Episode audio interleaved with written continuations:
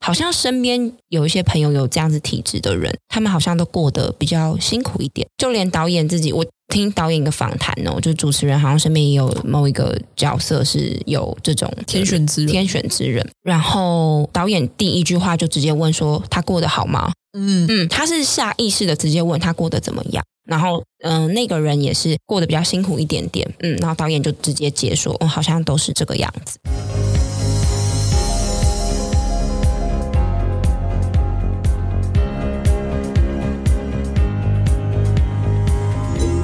欢迎收听《再不抬就悲剧》，我是 E C。我是 Canel。来，我们其实最近好像上蛮多国片的嘛，嗯，然后其实都有一个共通点，我不知道你有没有发现，就是都是以家庭为核心的题材，嗯哼，嗯哼然后好像都不是走太商业的路线。因为金马奖的季节，然后年底吧，你有没有觉得对啊年底很、年底嗯很很喜欢上这种？去年就美国女孩啊，是不是是嗯嗯嗯是，然后像那个前阵子得奖无数的《一家子儿咕咕叫》嘛，还有那个原住民的《哈永家》，以及有一部纪录片最近被大家一直推荐的，也就是我们今天要跟大家介绍的。神人之家，没错，那这部作品其实最近真的是在 IG 被大家疯狂洗版啊，大家都说、嗯哇，很疗愈人、惹哭人哦，嗯有一点像当年的日常对话那样，就是。嗯好像看似就是家庭录像，哦嗯，但演绎到最后就是成为呃记录者或是导演自己本人跟自己原生家庭的和解或是疗伤之路。那我嗯觉得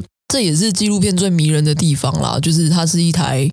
开往未知的旅程哦，就是它记录记录也不知道这这部车会开向哪里。嗯，好，那说了这么多，我们要不要来跟大家介绍今天要介绍的这一部纪录片要讲什么？嗯，其实电影的开场哦，是导演跟母亲通话的内容。嗯那电话中，母亲是询问导演说：“你可不可以回来帮我拍照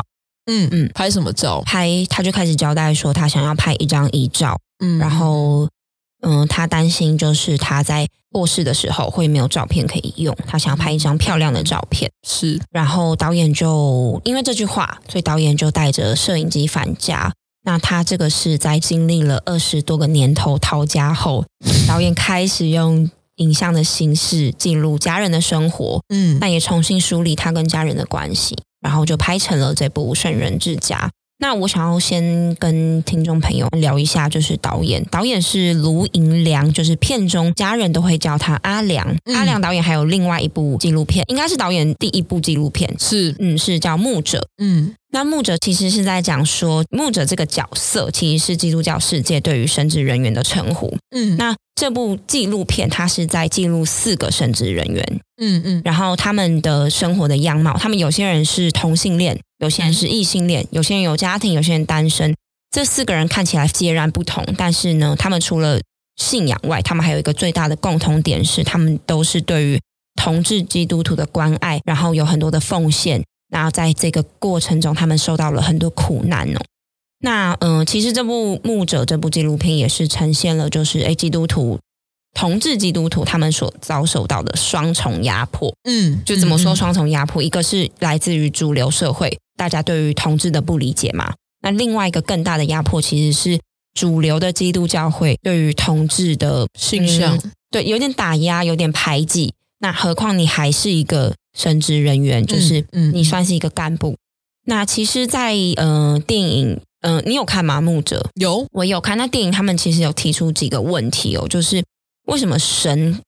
要让人去犯罪？嗯神为什么要让人污染这个世界？然后为什么神要创造同性恋？这些问题真的是神的问题吗？那其实再讲回来，就是《神人之家》这部作品，因为导演的哥哥自己也是从小就是神童嘛。那我们嗯这里讲的神童，不是说他是数学天才，或者他是一个很会画画、很会读书的人。我们这边讲的神童，就是他真的就是被专为选上神，对对，他是为神明办事的人。那嗯，电影就是以哥哥作为整部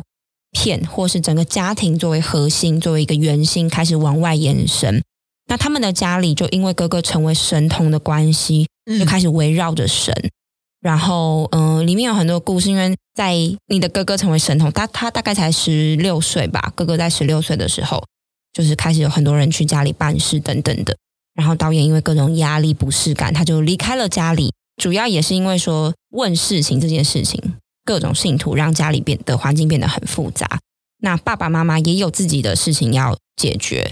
好像也是需要神助的感觉。嗯嗯嗯，对，所以导演这两部作品其实都在记录信仰、宗教这类的议题，好像是我们越接近就是所谓神嗯中心的人，反而是越不自由的。嗯我觉得我们等一下可以再讨论这个部分。所以《神人之家》其实就是以信仰神明为出发，那其实是导演在逃离家庭二十多年后又回到家里的故事。那这个家的组成呢，有沉迷赌博的父亲，嗯然后每天劳苦劳心的妈妈，嗯还有逃跑的弟弟嘛，也就是老板呃不是老板导演本人。嗯嗯，那还有这个故事的起点，就是可以通灵，每天为信徒解决大小事，但是自己却过得一塌糊涂的哥哥。嗯嗯嗯，所以这一集其实我们呃，等一下会跟大家介绍这个作品的部分，我们会用角色来跟大家介绍，嗯以及嗯我们会跟大家介绍呃这些家族的成员当中，他跟神之间的关系，以及他在家里的地位。那第一个神人之家嘛，还是要回到神跟人之间的关嗯系。之所以称为神人之家，就是好像有一个角色被神选上了。对，就是我们的哥哥。那哥哥的名字是卢银志，然后家人都叫他阿志。嗯那他从很小的时候就可以开始梦到，睡觉的时候都会梦到神，然后神就会叫他上课啊等等之类的。嗯他就一直就是跟爸爸妈妈讲这件事，嗯嗯嗯，对，然后嗯他们都有点不相信。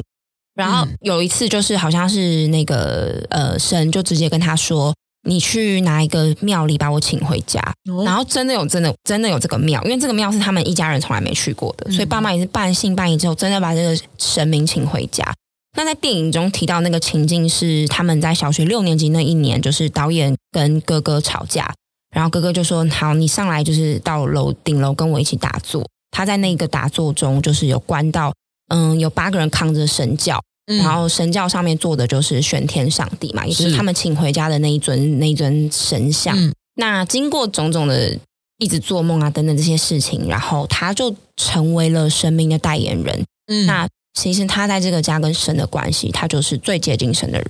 那他也似乎就是这个家里的中心，嗯因为家里因为他的关系，像我们刚刚提到的，有很多信徒来问事情的人。那就是像你们有兄弟姐妹嘛，嗯然后如果你有一个姐姐或是兄之类的，你反正你的兄弟姐妹，他们突然就是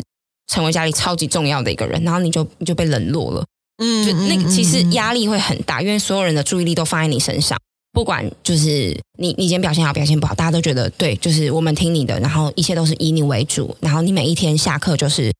到家里的顶楼，就是放神的地方，然后就会有一些长辈其实就像索菲亚的那种故对事、啊，对对对对，就是一些长辈，然后他们就问你一些人生大事，我要不要对开这个店？你才十二岁，对就是所以其实我觉得他压力非常非常的大。嗯然后我们刚刚有提到说，因为其实会去真的问事情的人，他们一一定是遇到那种很呆鸡短屌的事情，对人生对对困对难对对，所以就会变成说，他们家里的环境可能就会是有一些比较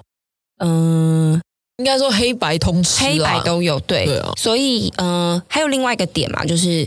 爸爸跟爸爸的朋友常常聚在家里，也只是为了想要问名牌。对所以其实这个时候，就是还是小朋友的阿良导演，他觉得有点丢脸，他就逃离了这个家。嗯他到十八岁的时候就就逃家了，这样。嗯嗯那呃，其实阿良导演也有说，他很抗拒这个家，因为他觉得他哥哥就是什么都做不好，然后他又每天都跟爸爸一样，就是每天在喝酒，然后工作做不久，然后还后来还因为车祸受伤，嗯就是他也没办法没办法做出工，然后四处就是摆摊卖凤梨，有一餐没一餐的。嗯嗯，我们现在在讲回哥哥，就是我们讲了这么多情境之后，如果你是哥哥本人的话，你自己会不会想要逃家？会其实会其实会，对不对？对如果是我的话，我也会。那哥哥自己有说，他曾经他很想要一走了之，嗯但是他走不掉，因为他有一点不知道怎么样在外面生活，因为他从嗯十二岁开始就一直被困在这个地方，他可能有一点失去了就是童年，然后失去了怎么长大这样。那再加上他也有点放不下爸妈，因为就是导演阿良已经走了嘛，那基本上爸妈都是嗯哥哥自己本人在照顾。所以其实哥哥他是非常自卑，因为他用他的角度去看他的家人的时候，他会觉得说，对爸妈其实把嗯那些好的基因都给了弟弟，然后把自由也给了弟弟，那他已经没有其他的本事可以做其他的事了，这样子。嗯，他其实有一点自卑，其实我看《神人之家》，我看到哥哥这个角色的时候，其实我很心疼啊，嗯因为其实电影里面提到一个重点，就是他其实是非常离神明很近，但是他对神明是非常质疑的。他的人生是我接近神明，但是为什么你都帮别人，嗯嗯嗯，但你却不帮我？嗯然后我的生命一团乱，嗯，哎、你是这样子解读的哦，因为因为电影他有说啊，嗯他就说嗯嗯他就是觉得说，哎、大家就是为什么立龙帮别人，你没有帮嗯嗯我嗯这样子？嗯嗯然后嗯老实说啦，因为你毕竟也知道，我妈那边就是比较 local 的家庭，是我觉得这种，没错，所以我觉得其实看《神人之家》，我真的很有共鸣，因为像这样子家庭的缩影，在我自己亲戚那边真的比比皆是。嗯，然后你说就是啊、呃我们说天选之人，我们这一集称他天选之人。嗯嗯这种天选之人，然后被神明选上哦，看似会过得很好，但是却过得不顺。我在我妈亲戚那边也是听到太多了，嗯这有很多种解释啊。哈，有人说就是啊、就是你介入太多因果，所以你自己过不好。嗯嗯但是我会觉得哥哥这个角色呢，他之所以会这样，我自己的解读是因为这种天选之人，他其实本来就带天命来的嘛，嗯所以他的人生轨迹会嗯不太一样。那我自己在看哥哥的时候，老实说，我第一次在看到他的时候，其实我一直觉得他有在迁都，哦，真的哦，你知道为什么吗？嗯好，我跟你分享一下我的经验哦。嗯我先讲，我没有任何的歧视或什么，这是来自于就是我观察到的环境。嗯哼第一个是因为我有一个亲戚，他也是有点类似他这样子，就是在报边白的这种，但是。嗯，比较特别是他是报就是那种音庙的，你知道吗？因为通常比较，你看诸葛亮他们就是比较是音庙才会报名牌对嘛。然后哎，诶别、人签都赢哎、诶那你会不会心痒痒？嗯所以他就跟着钱，然后后来就是被黑道断手脚嘛。所以我我那时候觉得说啊，其实如果有在报这关白鸡的，我就觉得比较容易。嗯然后再来是，你有没有发现哥哥做的职业都是务农？对，那我不是说务农怎么样，只是务农赚的是辛苦钱。嗯所以，嗯、再加上我觉得乡下的环境确实真的比较单纯，嗯我们没有什么夜生活。就像我们每次回去，我们真的没有什么夜生活。你可能八九点一到，大家就是熄灯，不然就是在那边聊天。嗯，那像我很多那种表哥表姐啊，就是修纠，就是去，你知道吗？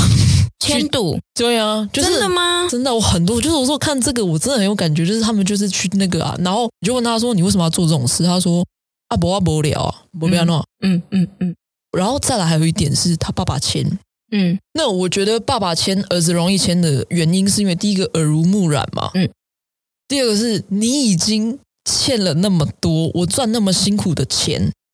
我一辈子也帮你还不了啊，嗯所以他们有时候就会想说啊，不然我帮你赌一个未来嘛，嗯嗯嗯，所以就好喜欢哥哥。你看到他就是他就是一个务农的人，虽然他做嗯什么事情他都不顺，可是你看他对做那个小番茄，嗯，那个皮都磨破了，对，他就是一个很务实。我一直以为，原本以为就是。抱歉，我在讲的时候没有歧视，只是因为我身边有太多像这样子原型的人，嗯我可能觉得可能会偏投机一点，嗯哼但他蛮踏实的吧？他非常他非常非常踏实，对，对啊因为这也是导演他他其实二十年后回到家，然后他才发现，哎、哥哥怎么还是什么都做不好？可是他但是还还是很努一样力很努力，对，因为他就是可能也是因为他什么都做不好，所以他就更努力。然后他还有一个儿子嘛，他一那个儿定会子，对 你你的菜， 我的菜，他儿子我的菜，他一定会很想要去扭转什么样的形象，嗯所以他就是每天一大早出门，然后嗯、呃就是他刚好就是决定开始种小番茄这个事业的时候，但是很不巧，就是遇到了五六十年来的大雨，整真的个农田都淹掉。我看那一段的时候，我真的是好无奈，然后就我觉得是 C 好的，想说怎么可能那么刚刚好？对，然后觉得心好急。然后发嗯生这件事情的时候，他家人所有人都在问他说：“你没有问神，你可不可以种吗？”然后阿志自己也很很无奈，他就说：“有啊，他们说可以啊，这样子。嗯”，然后这边故事的发展就是，其实阿志的儿子就后来就拜拜的时候就大哭嘛，嗯嗯，然后他就一直就是求他爸爸说：“你为什么就是不问一下不神明，问神？”然后他没有，他一直问说：“你赶快去问，该怎么办？该怎么小番茄该怎么办？对，然后其实我觉得，因为毕竟小朋友童言童语嘛，其实我觉得他有一点像是在问说，你的人生该怎该怎么么办办？就是为什么神明都愿意帮助别人，不愿意帮助你？嗯嗯嗯，背后可能有一点点这样的意思。然后我我觉得，就是我自己，嗯、这段时间在观察很多网络上的人分享啊等等，就是好像身边有一些朋友有这样子体质的人，他们好像都过得比较辛苦一点。嗯嗯嗯嗯，嗯就连导演自己，我听导演一个访谈哦，就主持人好像身边也有某一个角色是有这种就是鸡同体质的人天选之人，天选之人，嗯。然后，嗯、导演第一句话就直接问说他过得好吗？嗯嗯，他是下意识的直接问他过得怎么样，然后嗯、呃那个人也是过得比较辛苦一点点，嗯，然后导演就直接解说，哦，好像都是这个样子，嗯，其实我觉得真的蛮辛苦的，可是我讲回来，我我相信我讲这你一定有感觉，嗯因为我就觉得他有他生命的课题啦，嗯就是因为他是天选之嗯人，嗯对然后我对觉得他过得辛苦有一部分，我觉得。我自己比较想要加注在他自己身上的解释嗯是更懂得众生苦啦，嗯嗯，就是那个同理心，嗯，嗯嗯嗯，对啊。对然后你看哥哥这个，你知道哥哥有一个有一幕是让我整个就是唯一我真的眼泛泪光的，就是导演不是说啊，我都觉得我对你很愧疚啊，你看你这样让我对你很愧疚。他在弄那个番茄的时候，然后他就说，可是你让我觉得我我回到这个家之后，我感觉我终于不是一个人。然后哥哥在那个阳光明媚的下午回他说。你本来就不是一个人啊呐、嗯嗯，然后在那一刻，他不是露出了一个非常灿烂的微笑。嗯我真的是嗯嗯觉得， 哥哥，我要嫁给你。好，对，然后其实我很喜欢就是。就是阿志当时对于儿子的那个回复，嗯，对嗯他直接跟他说：“神明是来帮助人的，不是来帮助农作物的。”嗯嗯，然后我觉得或许对于这些天选之人来说，嗯、真正的圆满可能不是事业或是人向上的圆满，对啊这个这个跟我的信仰比较、嗯比较 match 一点。嗯，他们可能就是很孤单的，因为没有人理解他，所以我我刚才很惊讶说，哎，原原来你是解读就是哥哥是有这么大的怨怼，因为其实我觉得他可能。他当然就是面对巨大的失败的时候，他是会很挫折，然后很无力的，嗯但是因为就是嗯、呃神明这件事情就是这么明确的在他的生活中，嗯嗯，对，就是你很难跟鱼说我们可以不用在水中生活，就是。就是有一些事情，它就是很明确的出现在我们的生活中，所以我们根本连怀疑都不会去怀疑。我觉得对哥哥来说，相不相信这个层次还有点太低了。对，所以其实我觉得他他绝对没有相不相信的问题啊，因为这些神明就是这样存在在他的世界中。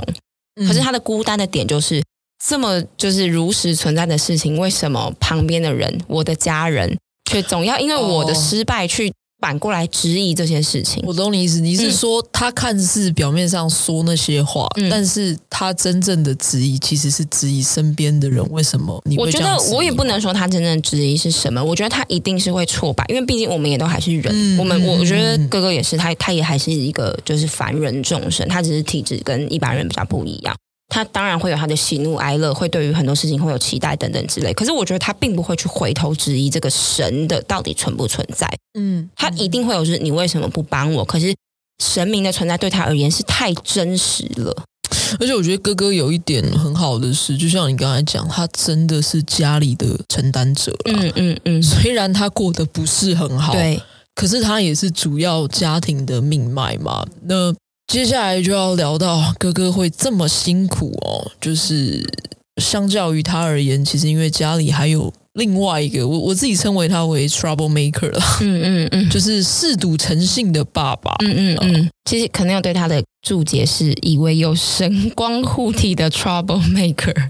真的是因为我觉得爸爸对于神的依赖来自于他的兴趣嘛，就是迁读。嗯那从电影中。观众朋友是可以很明显的看到，他就是非常非常典型的迁读之人，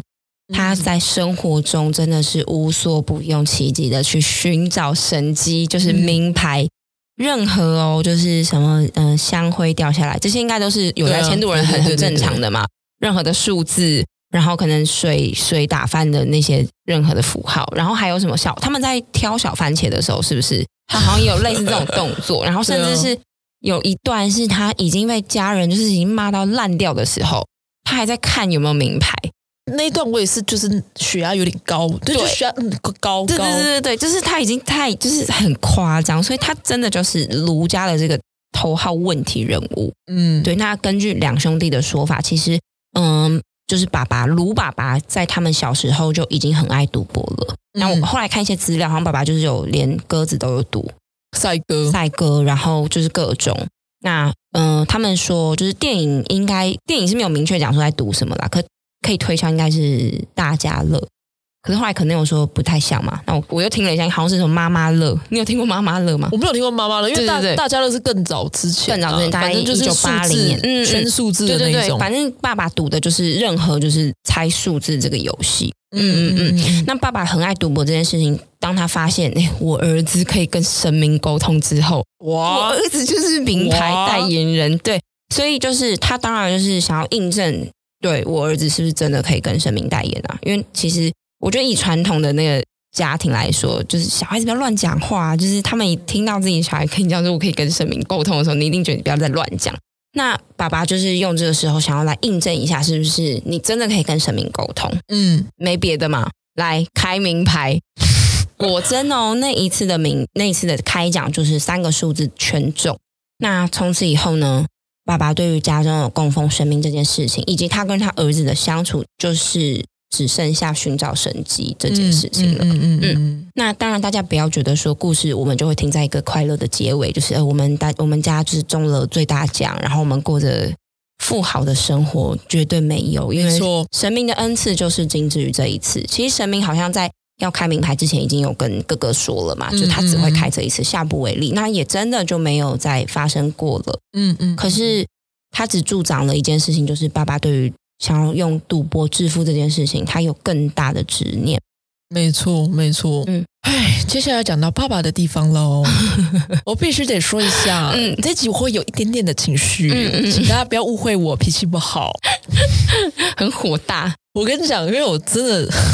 因为其实我这一部我看完的时候，E C 就打电话过来说：“哎、你有没有哭？你一定会哭，这一部是你的菜什么的。”我说：“哎、没有呢，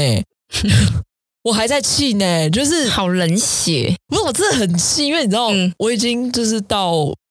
后面其实是已经比较转折、比较疗愈，然后比较感人的部分。嗯对其实我到那个时候，我血压还是偏高的部分。出门要带血压药，有没有那个厂商可以对来 对？对，对就是你知道吗？那已经播完了，然后已经在 roll 那个谢幕字，我坐在那座位上还在气，你知道吗？这是气什么？就是气爸爸这一趴。但是，哦，我先说一下，我不是要对于就是导演的爸爸有任何的负面或是攻击， 嗯嗯，只是因为我再讲一次，我身边有太多这样的例子了，所以在赌博这件事情上面，我其实很痛恨，而且我会有投射一点我自己私人的情绪。嗯哼，我对于赌博这件事情呢，之所以会那么愤怒，其实我觉得大家在片中也看得出来嘛，它绝对不是一个人的事情，嗯它是一家子拖着大家一起下去死的事情。嗯我讲一个，就是呃，我表哥，我我觉得我身边我最严重应该是我表哥，然后他们家也是务农世家嘛，然后那个时候其实我表哥的爸爸，也就是我的姨丈，他那个时候就是以务农世家来说，他的田产非常多，就在那边他算是非常有钱的，他田产很多。嗯，那他那个时候也有赌，但是他是做什么赌，你知道吗？一做真屌出老千的，嗯，他是出老千的那一个，所以他不太输，他不太输，他是有赢。那我表哥那个时候其实就是有一点耳濡目染啦，就是觉得哎、诶爸爸在做这件事情，但是他也不太敢直接去做到太夸张，就是看爸爸在做。那因为田产都是我姨丈的名下嘛，所以他也不太可能赌光光啊，或是干嘛的。然后这说起来也很悬，就是我姨丈要过世的时候，就是有一个塞工，就是来我家就说：“你们之前就是弄的要还哦。”就他就讲这句话，嗯嗯嗯，咔嚓嘎啷真掉嘛。好，那他去世之后，他的财产就分四份嘛，因为他们家刚好有三个兄弟，就分四份。嗯 OK，然后一份是妈妈的，嗯，好，总共四份。然后财产到我哥的手上了嘛，他就开始签。刚开始有没有赢？有，就是跟那个爸爸的爸爸故事一样一样，一定嗯会有一些甜头的嘛。嗯哦然后我们那时候回去的时候，哇、签一台宾士来呢，就是哇立中到一台冰，直结接就是这么签多的钱，对就嗯嗯牵一台冰室来，然后那时候身上就带一叠现金，就像我某个朋友一样，就是带一叠嘛。嗯然后看到我就随便撒个五千一万这样给，但我觉得赌博人都很大方啦，因为他的钱来得快去得快嗯嘛，哼他就是不劳而获的东西他也不会太珍惜，他就是很大方。然后去酒店也是，就是花很多钱在酒店小姐身上啊，这样子。但那时候我们就开始觉得不妙啊，怎么可能十赌九输嘛？怎么可能 always 让你赢？就接下来就开始输了，刚开始两三百万，接下来两三千万，开始没有办法还喽。那原本就是他自己的那一份赔掉，然后后来妈妈的那一份赔掉，妈妈一定是愿意帮忙的，绝对对，然后接下来还有两个兄弟嘛，那妈妈就是会扮演那种所谓的连结者的部分。嗯哼，你不帮弟弟还吗？你想看他去死是？因为那时候黑道真的来家里就是要断手脚那一种。他说：“你现在不帮他是不是？你想要看你弟弟去死吗？”然后其中一个弟弟就是帮了，好还掉之后又在赌，这种就是他不会改过，嗯然后又在赌。嗯嗯嗯好，另外一个就是我说师生恋他们家那个，嗯嗯嗯，他老婆管那么严哦，没办法，婆婆就说你现在想看你兄弟去死嘛？好，那个也赌掉了，然后最后一次我们觉得不可能，我觉得他应该已经四分都赌掉了。他们他们家原本很多田嘛，所以他们种任何的农作物都是自耕地嘛，就到最后他是要去跟人家很卑微的去求求人家租土地给他才有办法耕作，嗯然后最后又又有一次是那个他又赌，好像我记得也好像两三百万。然后他那时候就是真的很齁高文的，发生什么事？就是他有认识一个贵妇，那贵妇帮他还了两三百万，是不是想说怎么可能，对不对？很夸张，然后那个贵妇就帮他还了，还了我们就觉得说，好，你现在已经欠到别人的，你应该停手了吧？嗯结果没有，还在赌，到现在还在赌。而且我觉得赌博的人会让我觉得很，就是我为什么一直说他是一家子拖着死的那种感觉是，他只要一出门，你当他妈，你当他家人，你所有人都是神经都非常紧张，你要去嗯哪里？嗯，你要去哪里？你到底要去哪里？你现在一出门，然后哇，又是两三百万，又是嗯谁帮你还、啊？出去回来就是两三百万，对啊，就是、嗯那个就是神经真的是非常非常非常非常的紧绷，嗯嗯所以我为什么一直觉得说。 赌博真的就是十赌九输啦，然后大家就是不了解说为什么你十赌九输，你还是要赌。那我觉得赌博人真的他会有一个赌徒性格嘛，哈，第一个就是侥幸心理，他想要赚快钱嘛，不想要勤奋工作，想说啊，你让我中了，我就可以一夜致富，然后天马行空。所以其实我有时候看到有这种比较画大饼的人，其实我心里都会有点不爽，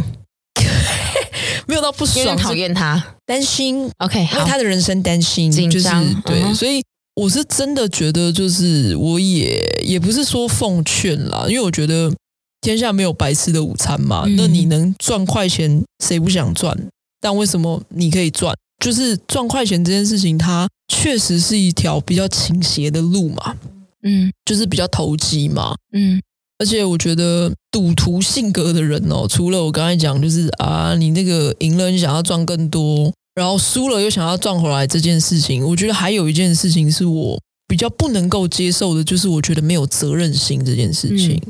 对，就是哎呦，我赌是我一个人的事情哦，干你什么事？但是最后你欠出来的，真的都是你的家人在帮你还啊。对啊，对所以对而且像我，我觉得剧中的爸爸也是嘛，他对他自己的行为其实是没有什么愧疚感的，嗯哼嗯哼就是 还在那边跨白鸡，你知道吗？拉稀拉稀的，对啊，所以嗯，像我自己的哥哥，他自己讲出那种很理直气壮的话，我都会觉得说哇，惊世骇俗哎、你知道吗？就是说说啊，这个那个，我爸三观大开，对啊，就说啊，我爸留给我的那种家产，有就有，没有就没有嘛，啊这本来就多出来了，嗯哼败光又怎样？嗯嗯，哦嗯，主产这种东西本来就是这样啊。我们说啊，你有两个小孩，小孩这么乖，那怎么办？然后说，嗯哎、啊，我生两个都是女儿嘛，啊，女儿不用留财产啊，我生儿子再留，所以就是，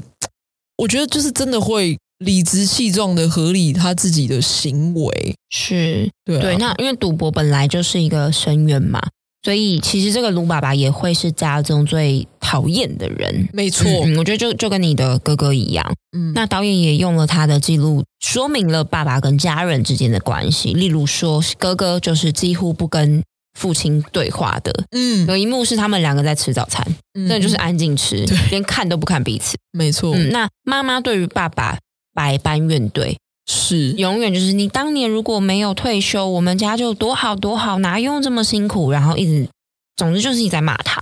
那但是他又讨厌到你完全没办法为这个人找任何一点借口理由，嗯没办法为他加分，没办法喜欢他，他永远就是在赌博，赌输了就四处借钱，没错，赌赢了呢，他就加倍赌金，日复一日。所以家里的人呢，只要就是跟他一沟通到，就是在骂他、数落他。那最大的原因也当然是因为都是家人在承担他的赌债跟他的这个坏习惯。对，而且我跟你说，我真的觉得再让我抱怨一还件想要事继情，续抱怨，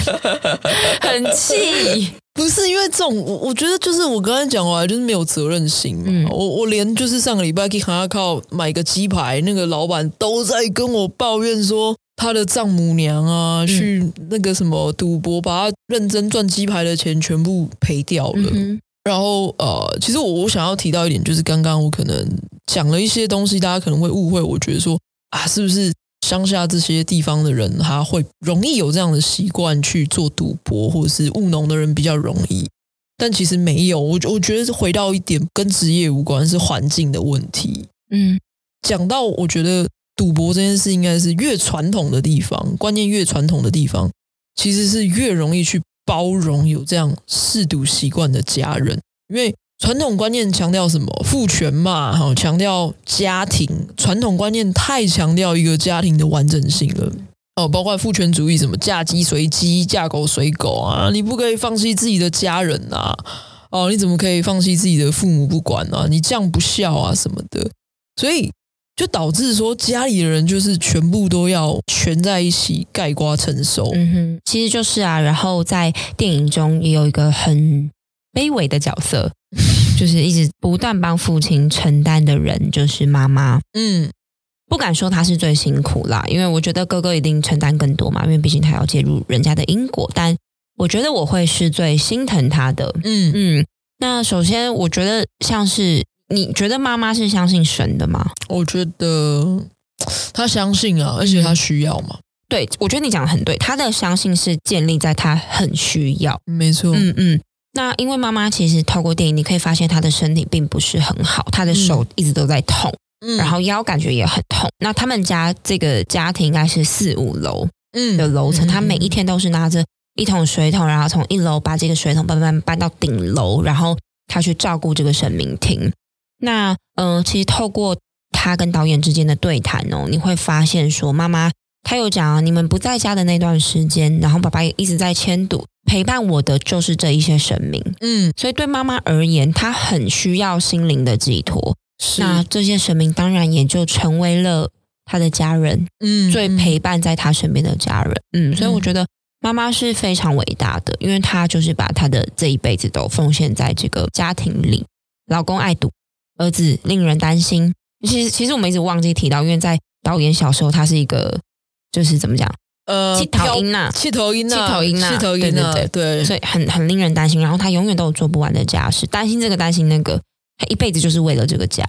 就是我觉得，就像妈妈这个角色，我其实我自己就是看到很传统女性的那一个所背负的枷锁，就是我刚才讲，观念越传统的地方，越容易去包容这样子，就是可能有嗜赌习惯的人啊，就是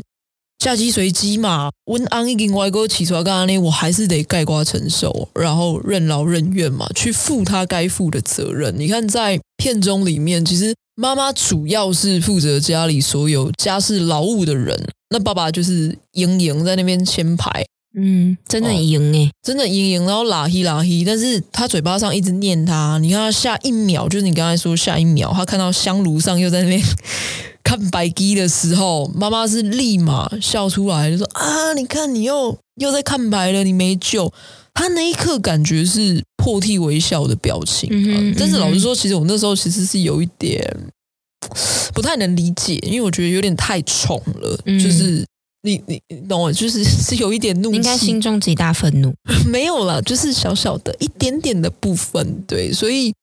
我觉得这就是所谓我看到那一个传统女性在整个家庭结构里面被枷锁住的样子。然后我自己很对于这种父权的这种价值观很反感的原因，是因为我我说过嘛，就我们家那边真的比较 local，、嗯所以这样的案子太多了。嗯，对，嗯就是很多我我讲难听点，很多的大男人主义的大男人是空有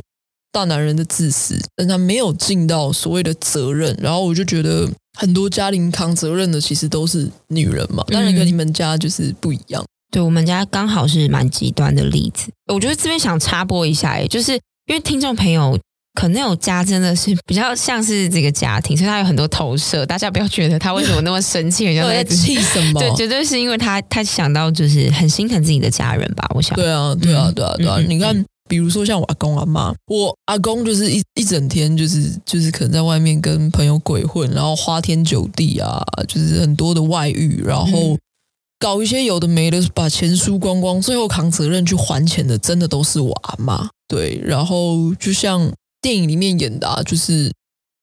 真的，那个女人的角色就是在那里面一直做，一直做，一直嗯做，对啊，甚至他的表情嘛，对啊，因为我阿嬷就是非常怨怼的一个妇女，嗯，你把她想象成《孤味》里面的那个陈淑陈淑芳的嗯的角色，对她很认真的跟我说：“你看着我的脸，我这一辈子没有什么效果，所以我的脸就是所谓的 cold 大饼，就是苦蛋脸，哦嗯就是那个眉眼是全部纠结在一起，你感觉她这辈子没有效果的。”嘴角也是下垂，然后大家去看片中的那个妈妈的角色，她标准就是所谓的抠大饼，反观爸爸呢，爸爸是你看他嘴角就是有一种比比亚球的感觉，嗯他是往上的，嗯就是他虽然脸是凶的，但是往上的。然后再来一点是身形的部分哦，就是我们说最好看的身材是什么？倒三角，男生最好看的是倒三角，但是你会发现说，哇，妈妈她的身形，就是他们在拍《全家福》的时候，妈妈的身形是正三角，就是她是。就是一定，就是我带她去传统市场，看到有一些就是呃婆婆妈妈那种真的可能做一些很辛苦的，他们的身材就是像片中的妈妈一样，就是身体的肩膀是驼到往下的，往下，那就是非常非常重的那种劳务，跟你就是负责很多很多劳务，你身体你才可能长成这样子的状态嘛没。错，对啊，然后他加罗马是亏卡跟亏卡跟嘛，就是开开的，那那个就是一种外力变形啊。就像你说，你刚才跟我说他妈妈脚不好了不好嘛，嗯对啊，对啊，对啊，对啊。那你看爸爸，爸爸完全不一样，爸爸很挺拔，超快乐啊，对啊，嗯然后他的身形也是完全有一点点驼，但是他是非常非常非常的那个挺拔的，对。嗯、除了笑不出来之外，我觉得妈妈也是哭不出来的。嗯，因为她其实在，嗯、就是拜托阿良导演去借钱给哥哥的那一段，嗯他有想要用手擦他的眼泪，但是嗯其实你仔细看他，他其实没有在哭，他就是嗯就是手这样摸，可能有小泛泪，可是他的眼泪是掉不出来的。嗯嗯嗯，情绪这个东西对他而言，可能才奢侈多余吗吧？对他就是一直努力的在做，他为这个家奉献到他没有自己的人生，他没连错海都没有看过，是然后他这辈子只拍过一张照片，就是独照，一张独照，就是他嗯嗯嗯少女时期的照片，所以你会觉得很想帮帮她。然后可能有讲到一个很重要的观念哦，就是说卢妈妈就是这个家的连接者嘛嗯。是嗯，她当家里嗯有谁又出事的时候，她就是扮演那个调度的角色。嗯今天哥哥需要缴缴贷款没有钱的时候，去拜托弟弟。嗯然后爸爸要出包的时候，拜托两个儿子，他就是一直在中间，就是一直在忙这些事情，没有一件事情是让他觉得哦可以放心的事。嗯而且我说妈妈是连接者，我我觉得除了我们刚才看到，就我刚才讲的身形的部分哦，负责家中劳务的部分，我觉得因为身为这个连接者，他要额外付出的是所谓情绪劳务的地方。嗯一方面，他拿自己的先生没办法嘛，无奈又无力；然后另一方面，他是她没有能力去承担丈夫床下的活，所以要跟孩子开口，那她是有愧疚的。她其实骨子里啦，觉得自己是拖累小孩的。因为其实我老实说，我看的时候，我是觉得，就是有一点觉得她是情勒啦。我嗯那时候有觉得她是情勒，但是我觉得天下父母心啦，我相信她一定是有愧疚感的。对啊，所以嗯，也是因为妈妈身为这一个所谓的连接者，就像我们在讲情勒这件事情好了，其实往往真的能够情勒到你的人，就是真的你最在乎的那一个。没错，对啊，如果你前面说爸爸想要跟小孩要钱，应该是没有人会理他，因为他并不是那个跟小孩有情绪连结的人，反而是妈妈。所以也因为妈妈，你看导演虽然看似飘配，哇，就是、嗯啊，我就离开了，但是嗯，他心里却是一直一直被他的家给所谓的羁绊着，而且他是有很深的罪恶感的。嗯哼，嗯哼，这边就要讲到导演的这个疗伤之路。那嗯，可能有下的注解是指医生的逃家者嘛？是嗯，其实我觉得大家应该也不难想象他为什么会想要逃离这个家。在我们前面这么多的讨论嗯之后，那就如同我们在节目的开头提到的，他回到家最主要的原因是因为他接到妈妈的电话，嗯嗯内容是希望导演可以带他去拍那个叫什么什么照，老人照，老人照老人照，对然后嗯嗯、呃妈妈告诉导演说，就是阿嬷在过世的时候，照片是用画的，她丑死了，哦她死都不要这样。嗯嗯嗯，那其实阿良导演没有立刻答应，可是他心里就觉得嗯有点难过，他觉得身为一个儿子，应该要尽一点本分，嗯去带他拍张照。这边其实可以看得出来，嗯、可能我刚刚讲那个羁绊的部分哦，就也就是说，妈妈今天提出一个要求的时候，是会留在他们心中的。是，简单的小事就是你回来回家帮我拍张照，嗯，可是大的事情就是可不可以借钱给你爸， 就是这样。嗯，所以是哦我觉得，嗯，你要说导演他他在拍摄的时候，他一开始就带着这个机器回去嘛，他最初的起心动念哦，他只是想要利用拍摄这件事情，让他可以躲在机器的后面。嗯那随着电影的的发展，一直到最后，他是走到镜头的前面的。嗯你可以想象一个，就是创作者他本来是在镜头的后面，嗯走，出去，在观众面前亮相这件事情，其实是有一个非常大的一个，你可以讲符号学，可以讲一个很很重大的元素，是他他呈现了他自己，他跨出自己隔的那道墙，然后是走出去，其实也就是他走进他家人的身边。我觉得，嗯，当你看到他的出现的时候，你会觉得他也成为了这个家的一份子，他认定嗯这件事情，嗯所以，嗯，导演自己自己也有说嘛，拍摄这个东西就像是他们家的润滑剂一样，嗯嗯每个人与人之间的润润滑剂。然后家里就多了一个新玩具，他们有了一个没错新的话题，嗯，不再是那些旧的。你爸又怎么了？嗯家里那个就是来问事情的人又怎么样？哥哥又怎么失败了？叭叭叭，是这个很新的东西，嗯所以蛮好的。我觉得对是导演也蛮好的。那他最后也有跟哥哥说嘛，他一直都觉得这个家很破碎，是但是经由这三四年的拍摄，他知道是这个家完整了他。对，好像就是 E C 讲的这个部分，我觉得可能真的是大家觉得很疗愈、很光明的部嗯分哦。但是我们聊一点家庭的羁绊，好啊，对，因为其实这一部片很东方啦，嗯主要是一个很非常台湾。很台很台嘿所以我嗯们这一集才做。哎、哎、我想要先问呢、你说他们讲台语你都听得懂吗？啊，给供哎，我跟你讲，我不用字幕我都听得懂，好，怎么了吗？我服 了你。不是啊，我就是我们家就全台语的、哦啊，对啊，嗯人家就这部片它就是很很东方，然后很台，然后、所以其实在这部片，尤其是在导演或者是整个家的人、所有的人身上，你可以看到一个非常非常强调一个东西，就是血缘的羁绊嘛。嗯啊，为什么？因为儒家文化强调什么家庭嘛。对啊，就是像国外他们就跟我们不太一样，好，他强调你是一个独立的个体哦，你十八以后我不会为你负责，你也不用对我负责。像我美国的表姐就是这个调调的，但我们不是啊，我们是，哎，你到成人哦，你就算今天结婚，你买房我帮你付头期款，你结婚我帮你出婚礼那些钱，然后你生小孩我帮你带，但是你这小孩对我的责任跟义务也是没有期限的。嗯对，这就是我们的文化，所以我，我我觉得为什么说我觉得那个家庭的羁绊感很深的原因。那我自己虽然说我是独生子女啦，我自己呃比较不会有这个问题，嗯但是我自己在我母亲身上看到那种家族的羁绊感，是我对于这件事情非常的害怕。哦、嗯嗯嗯，她的兄弟姐妹，因为那个年代真的生比较多啦，对，对，像我妈那边生七个，所以那个时候他们的兄弟姐妹也多。我真的看到我妈就是这一辈子都在烦她兄弟姐妹的事情，嗯，所以尤其是我觉得不是只有我有这种感觉，我觉得很多就是很东方家庭的我们，你一定会觉得说血缘这东西让你又爱又恨啦，嗯，对啊，就是哇，我任何关系我都可以切断。你说朋友、情人哦，工作，我我自己是有设界限的、就是你踩到哦，那就我就会切就断。再见。对，但是家人你要怎么断？好像就跟导演一样啊，逃了二十年，他对啊还是回来这里了。嗯对啊，而且你说底线，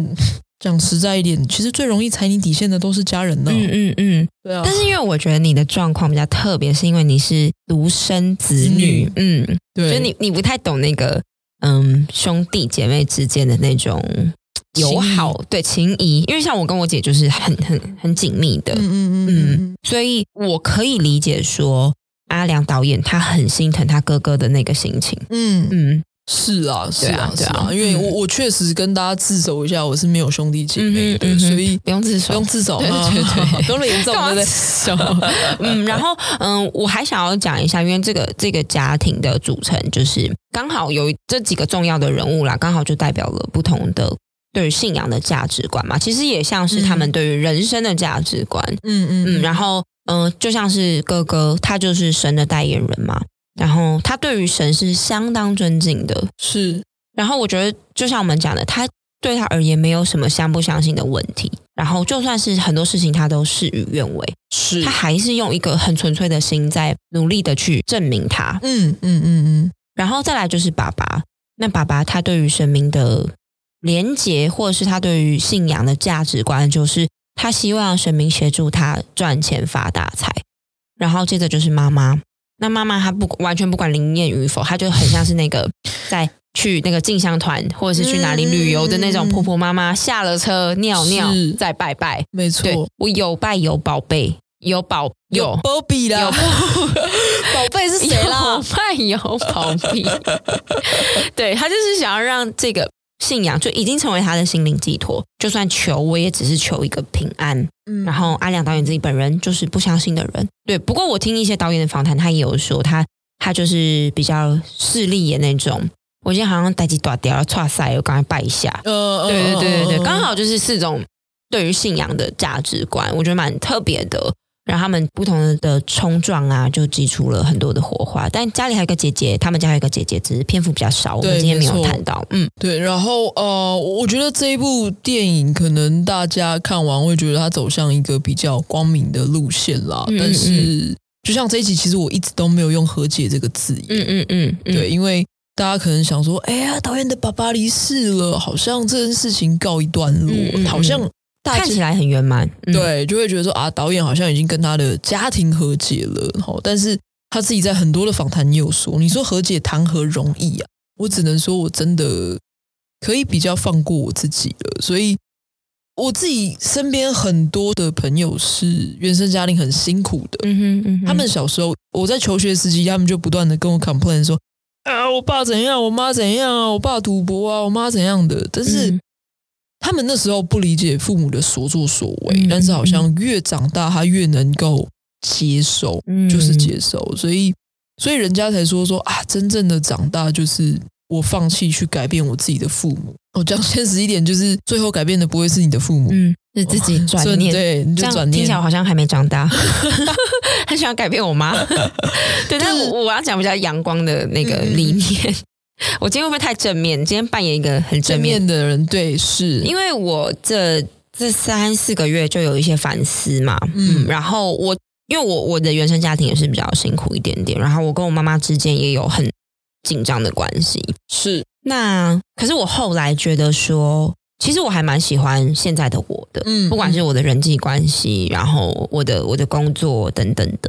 然后我觉得其实就是小时候这些事情的堆叠，才可以让我是成为现在的我。那当然，我也不是说我要去原谅我妈或是什么的，我只是不想要那么讨厌她。嗯，嗯嗯重点就是在那个接受啦，就是我觉得像我这几天看那些影评，他们在讲说接受那一个不完美，所以你可以找到一个相较平衡的相处嗯哼，方式。嗯哼对，我觉得是是那个部分，因为我自己看完这部电影，我最大的感受不是说看完之后哇喜极而泣啊，我相信那些原生家庭可能真的比较辛苦的人，会马上看了之后就是跟自己的家人大拥抱啊，我嗯原谅你了，没有这种，就是你只是看清家家有本难念的经，嗯很多人都很辛苦，对对，然后你对只是很客观的可以去理解，哎，原生家庭真的就是每一个人的生命课题，嗯嗯嗯嗯，因为电影总是要有一个好的结尾嘛。但是我觉得人生哦，人哦这种东，以我个人的信仰来说，人就是堪忍的活着。大家都有一点不顺心、不如意，嗯嗯嗯，嗯只是说我们怎么样用更宽广的心吗？然后和解的对象绝对不是你旁边的人，是你自己。其实，嗯，我们前面讲的很听起来非常的戏剧性。我跟我其他朋友讨论到这部电影的时候，嗯，我有一群朋友是完全没看过，然后我是巨细靡遗的讲，就是所有的是情节什么，那他们听完就说：“哇，这一定不是一个典型的纪录片，嗯它，听起来就是很很戏剧性，然后怎么样的？”嗯我就说：“没有，它还是典型的纪录片，它其实拍摄手法非常的平铺直叙。”是没有太大的情绪，也没有什么引爆点哦。是我觉得最大的爆点应该是最后，就是导演带妈妈去看海的那那个 part。嗯可是它这是一个很日常的事情，嗯。可是导演留了很多空白，很多让我们思考的一些点，就是他埋了一些点嘛。然后当你看完之后，其实你你也会有很多很多的思考。是它的后劲其实算是蛮蛮大强的，嗯，我非常喜欢《神人之家》，嗯嗯，逢人就推荐。你有吗？你身边哦有人 吗？难相处的一面马上展现，您真的说的是哦， 应该就是真的是喜欢。我真的蛮喜欢的啦，嗯因为他真的确实是蛮我我讲了蛮东方嘛，嗯然后。它里面拍的一些议题哦，除了我很喜欢的神明的元素啊，嗯嗯或者什么嗯，我觉得除了原生家庭这一点，我觉得大家可以也试着去想刚刚 E C 讲那四个角色对信仰的态度，嗯嗯嗯，觉得大家也可以回去想一想，嗯，嗯嗯，哎、嗯你对信仰是哪一种？对我我觉得这也是蛮有趣的一嗯哼个对自己的叩问。然后再来，我觉得就是原生家庭这件事情，还是讲回来嘛，我觉得它就是你跟自己和解，跟原生家庭和解，就像你你要爱自己一样，就是一辈子的课题，对，对它是没有尽头的。好，但是我是不知道啦，但是我觉得啊、呃就像 E C 刚才说，他可能哎。看到这件事情，就是原生家庭的时候，他可以更喜欢他自己了。嗯对，所以呃，我也没有要叫大家去很宏伟的去拍一个纪录片来梳理自己，嗯 可是我 觉得可以透过这一部片去。我我觉得可以再向内看自己啦，嗯哼，甚至你可以透过原生家庭再更向内看自己。对，然后这一部《神人之家》很推荐大家去看一下。超级推荐。嗯嗯，最近的片都好棒哦。一家子的咕咕叫也不错啊、对，就是好好喜欢。对、嗯对对对，我觉得家庭其实是，我觉得是国片蛮适合的题材。嗯嗯嗯嗯对对对，因为他不用拍的很很宏伟，他就是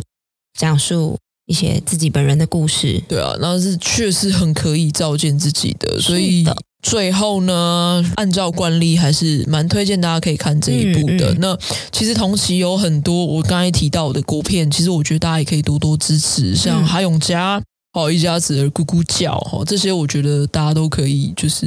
去看一下，去支持一下。嗯嗯嗯那我们今天的节目也到这边喽。是，在大舞家台也不要忘记，哎、对不起哦，没事还想要打一下广告，大家也不要忘记追踪我们的 IG，、啊跟推荐我们，是是支是持我们。是是是， 没错。嗯好啦，那今天的节目就到这里喽，再不抬就悲剧，我们下次见，拜拜，拜拜